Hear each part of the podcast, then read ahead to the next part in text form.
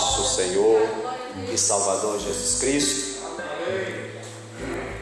Estou alegre de estar uma vez mais aqui na igreja do AU. É a primeira vez que eu venho ministrar a palavra de Deus, mas em outras ocasiões eu vim aqui com meu cunhado, Joel, pregou aqui algumas vezes e sinto feliz. Quero agradecer ao pastor desta igreja por essa oportunidade, pastor Arlindo Vieira, e o nosso amigo diácono que nos sucedeu, que dirige o culto aqui, que mora no nosso coração. Já conhecemos já há um, há um tempo, trabalhamos junto ali na sede. E como ele disse, né? Nós continuamos indo ali, tomar aquele café.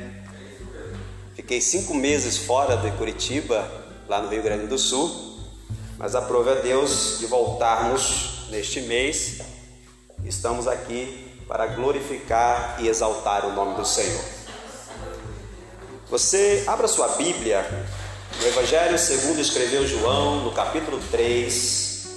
Nós vamos ler a partir do primeiro do versículo 16 até o versículo 18. Este é um trabalho de missões, né?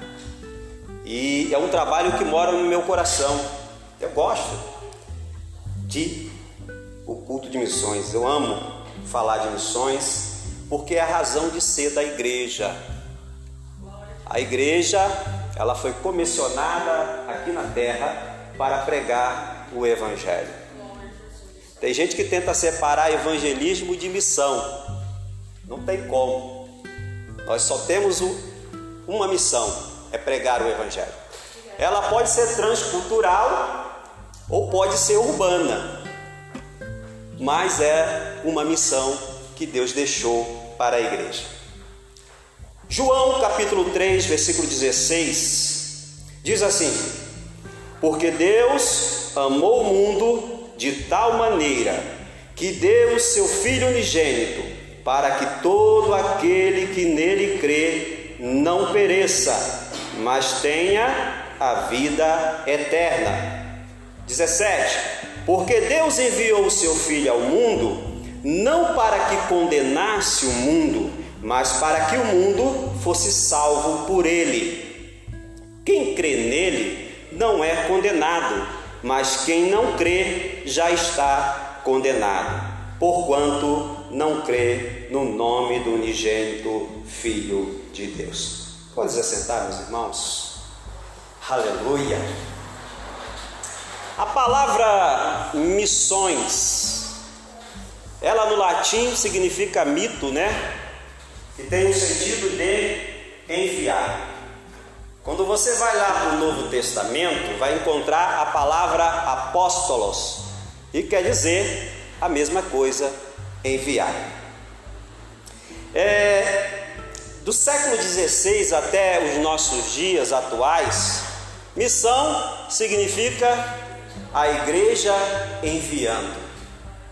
Mas eu quero perguntar uma coisa nessa noite. Quem foi o primeiro que se preocupou em enviar? Ok? Nós lemos João 3,16. Foi o próprio Deus. Deus enviou o seu Filho unigênito, o seu único filho.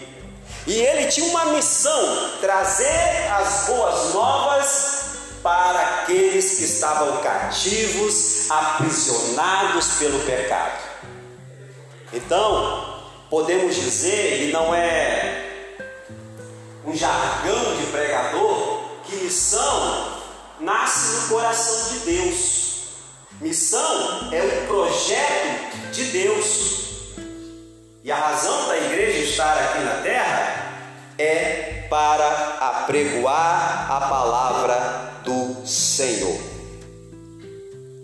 Então podemos compreender missões assim: é a tarefa dada por Deus à igreja, para que, seguindo o exemplo de Cristo, proclame a palavra e ações o reino dos céus chamando todos o arrependimento e a fé em Cristo, ensinando-os a serem discípulos.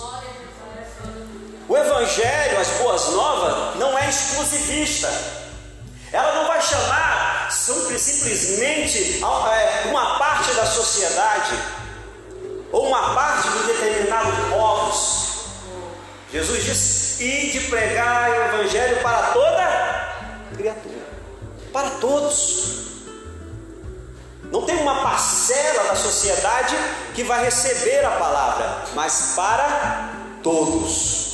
Tem uma frase de um missionário chamado Oswald Smith. Ele diz o seguinte: cada coração com Cristo é um missionário, e cada coração sem Cristo é um campo missionário. Nós podemos ser missionário, não precisamos ser enviado para fora do Brasil para ser missionário. Nós podemos ser missionário na escola, podemos ser missionário na universidade, podemos ser missionário no nosso trabalho, podemos ser missionário na rua. Só basta ter um coração para ser preenchido com a palavra de Deus e a oportunidade certa. Eu conheci um rapaz que estava numa grande empresa e ele achava que ali era uma igreja, que ele tinha que ficar pregando dentro da, da empresa. Vai chegar um patrão ver pregando dentro da empresa, o que, que vai acontecer? Rua. E o que de fato aconteceu com ele. Nós temos que esperar as oportunidades. Então, essa frase de Oswald Smith é muito precisa. E o que é interessante, quando é, quem já estudou a respeito de missões, fala muito desse pastor Oswald Smith. Este homem, ele queria ser missionário. Ele foi numa junta missionária, olharam para ele, porque ele era muito franzino, e disseram: Olha, você não, você não aguenta. Se você for para fora, para a África, para qualquer lugar, você não vai aguentar, você vai morrer. Olharam para ele simplesmente por aquilo que ele apresentava, o estereótipo dele. Não olharam para a capacidade dele. E se nós lermos a história, e até hoje se fala de Oswald Smith, porque este homem viveu até os 96 anos de idade. Este homem escreveu mais de 35 livros que foram traduzidos para 128 línguas. Este homem abriu uma das maiores igrejas que tem no Canadá, em Toronto, a Igreja de Deus, a Igreja do Povo de Deus. Mas essa igreja não é conhecida por ser a maior do Canadá. Esta igreja é conhecida por ser uma fonte de missionários. E até hoje ela sustenta milhares de missionários pelo mundo. E quando eu vejo a história de Oswald Smith, Billy Graham, um dos maiores evangelistas aí do século, podemos falar, testemunhou dele. Leu os livros dele, foi influenciado pela palavra dele. E no seu culto fúnebre, Billy Graham teve a oportunidade de pregar.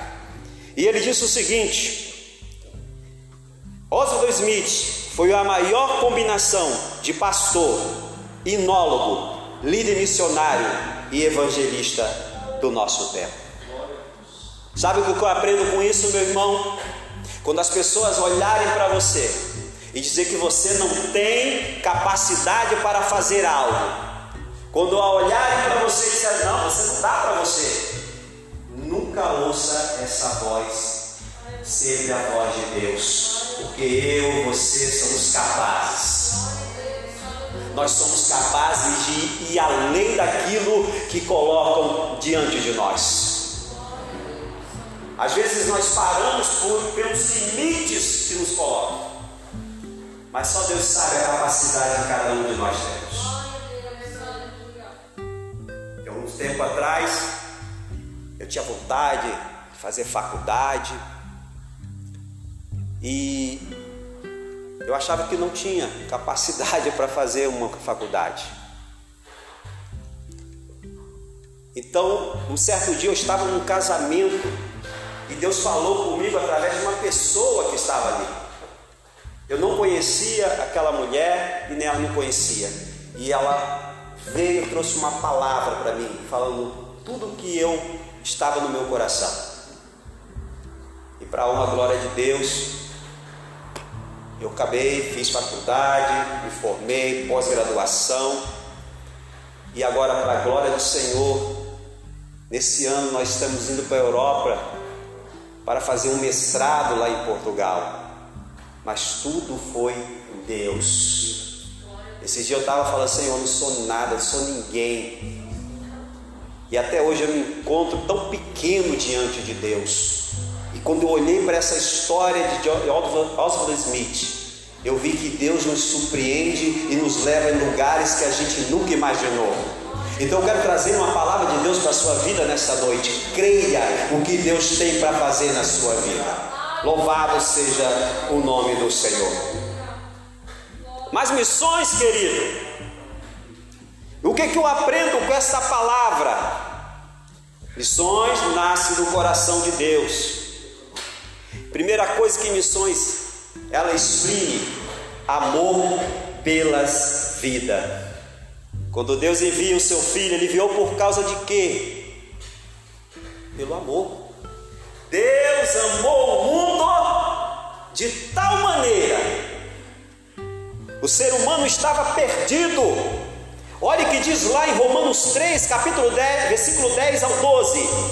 Como está escrito, não há um justo nenhum sequer. Não há ninguém que entenda, não há ninguém que busque a Deus, todos estão afastados e juntamente se fizeram inúteis. Não há quem faça o bem, não há nenhum só.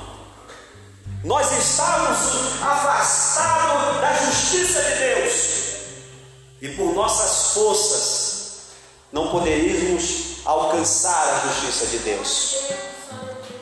Jesus teria que vir a este mundo para nos levar de novo para perto de Deus. Deus olha para a humanidade e não vê nenhum justo. Mas quando Jesus é enviado na terra, na cruz do Calvário, ele foi pendurado e o seu sangue vertido, para que hoje eu e você possamos ter direito à vida eterna. Aleluia! O véu foi rasgado, aleluia, e o que nos separava de Deus, agora nós temos livre acesso ao Senhor. Glória a Deus. Glória a Deus. O século 21 já está com várias coisas acontecendo. Nós estamos vivendo uma das piores pandemias. Não sei se é de morte, mas pelo menos de medo é. Porque se pegarmos a história, peste negra, gripe espanhola, morreu, quase a metade da Europa foi dizimada. Mas há algo peculiar nessa pandemia, ter sido estourado o medo. As pessoas estão com medo. As pessoas estão se trancando em seus lares. Algumas pessoas estão entrando em depressão. A igreja de Cristo não pode parar. Ela precisa continuar amando as vidas que estão aí fora e trazendo palavra de esperança, falando que Jesus ainda salva. Louvado seja o nome do Senhor. Aleluia. Aleluia. Glória a Deus. O verbo dar o verbo dar nesse texto que lemos, não simplesmente, ele não exprime não simplesmente alguém que estende a mão e oferece alguma outra coisa. Esse verbo dar é uma dádiva que Deus ele concede. Não é algo material que você recebe. Jesus ele foi doado por seu Pai para dar para nós vida eterna. Aleluia. Tem muita gente que olha para os crentes né, fala esses crentes são meio loucos. Está morrendo um monte de gente que estão louvando o Senhor. Você vai em velório de crente, tem choro. Tem tristeza? Tem. Mas em velório de crente tem esperança. Em velório de crente tem alegria. Porque sabe que quando sairmos dessa terra não é o fim. Aleluia! Em breve estaremos no céu. Aleluia! Louvando, exaltando o nome do Senhor. Aleluia! O mundo não tem esperança o que vai acontecer depois dessa vida. Mas a igreja de Cristo crê no arrebatamento, crê no céu, crê que um dia estará com Cristo e não podemos perder isso. Louvado seja o nome do Senhor. Ele oferece o seu filho para resgatar o homem que estava afastado dele. Aleluia. Sendo assim, para entendermos que há lições, é preciso partir deste princípio. Deus deu o seu filho e o próprio filho se deu para a salvação dos perdidos. Que coisa linda, né? Que coisa maravilhosa. Não sei se você já se pegou a pensar assim, meu Deus, Jesus se entregou por mim naquela cruz. Jesus deu a sua vida para que eu hoje pudesse ter direito à vida eterna. Mas foi isso que Deus fez. Louvado seja o nome do Senhor. Então precisamos, precisamos, meus queridos, entender que missões exprime o amor de Deus. Em 2003, estimava que a população eh, mundial era de 2 de 6,2 bilhões. E até 2020 chegaria a 7,5 bilhões. E nós sabemos que a metade disso ouviram ou ouvem a palavra de Deus. Mas ainda há lugares que é fechado. Há lugares ainda que tenha dificuldade de se apregoar a palavra do Senhor.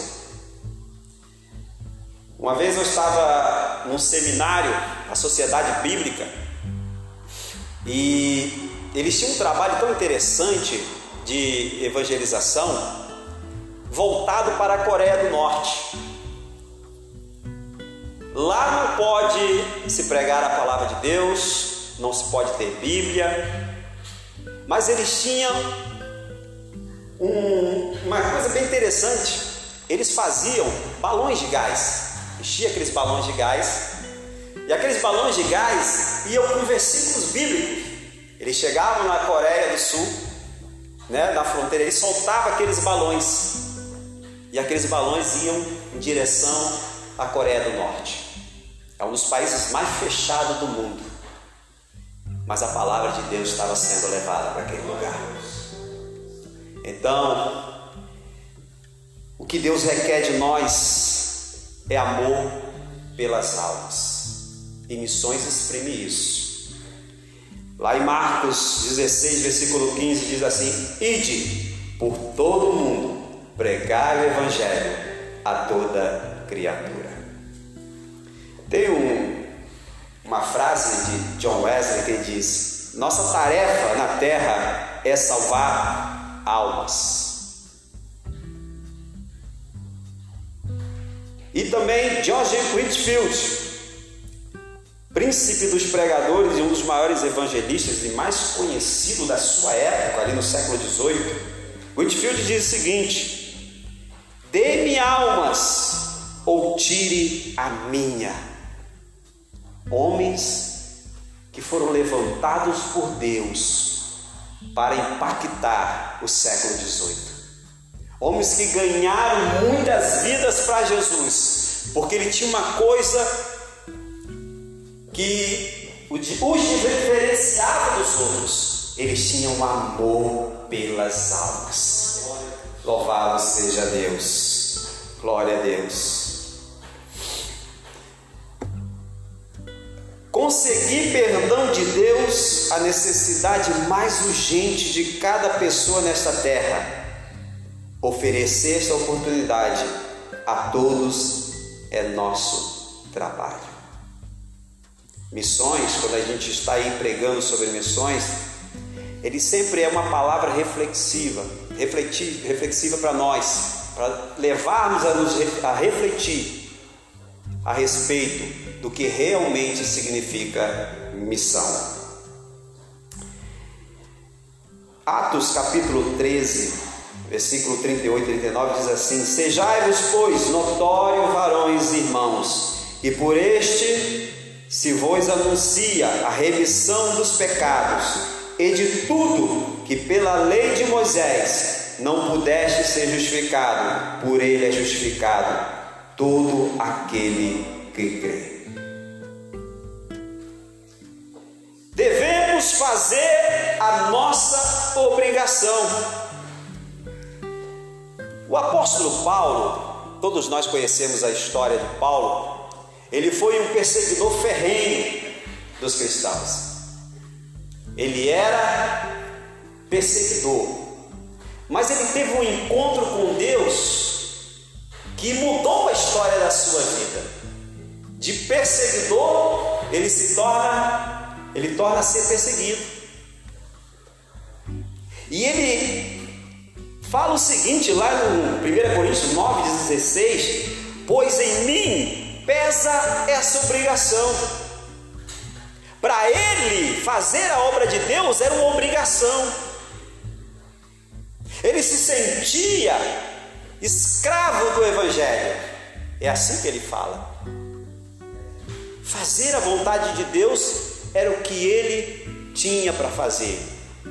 Então, devemos fazer nossa obrigação.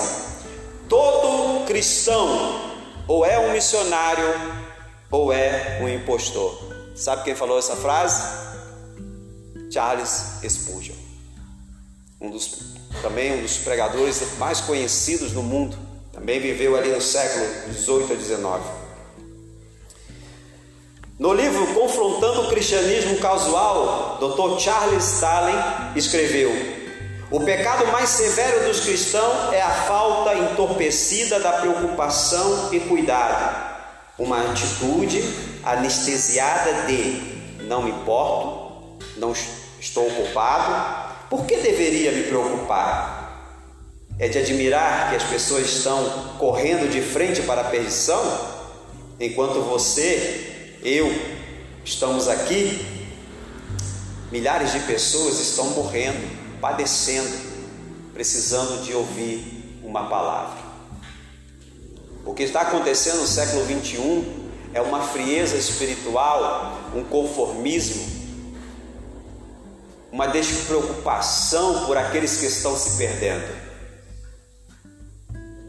Então quero perguntar para vocês nessa noite: o que você e eu faremos para mudar essa situação?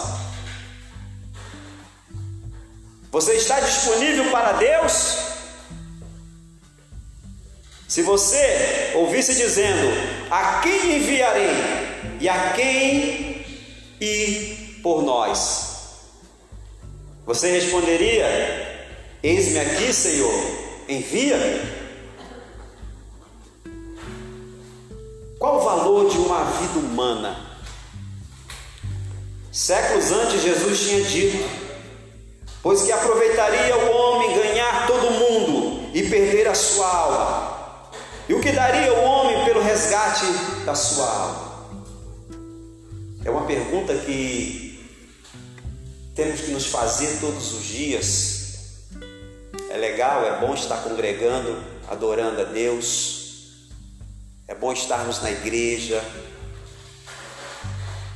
Mas Deus tem despertado agora por esses últimos dias que a igreja precisa cumprir a sua missão na terra. Muitas pessoas estão indo. Deus tem recolhido muitos. E tem muita gente aí sedenta para ouvir a palavra do Senhor. E que a igreja do Senhor possa entender que ela tem uma chamada aqui. Você não receberá nenhuma recompensa aqui na terra. Se olharmos para a vida de homens de Deus, aqui na Bíblia Sagrada, dos discípulos, da própria vida do apóstolo Paulo,